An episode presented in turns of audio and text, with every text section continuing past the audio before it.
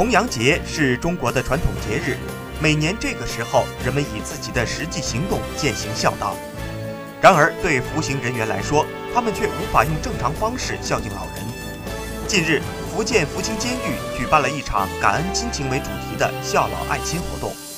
数千服刑人员以不同方式向自己家中老人表达忏悔、感恩亲情。其中，百名囚犯给老人洗脚，更是感动了很多人。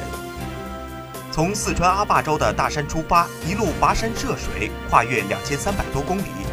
为了规劝狱中的孙子。年近八旬的林大爷，经过两天两夜才来到帮教会现场。监狱工作人员说：“我们通过这种特殊的方式，让他们知感恩、明责任、懂亲情、尽孝道，让他们在亲人的嘱托中积极改造，在孝德教育中端正认识，让传统美德厚植于心，从而帮助他们早日新生。”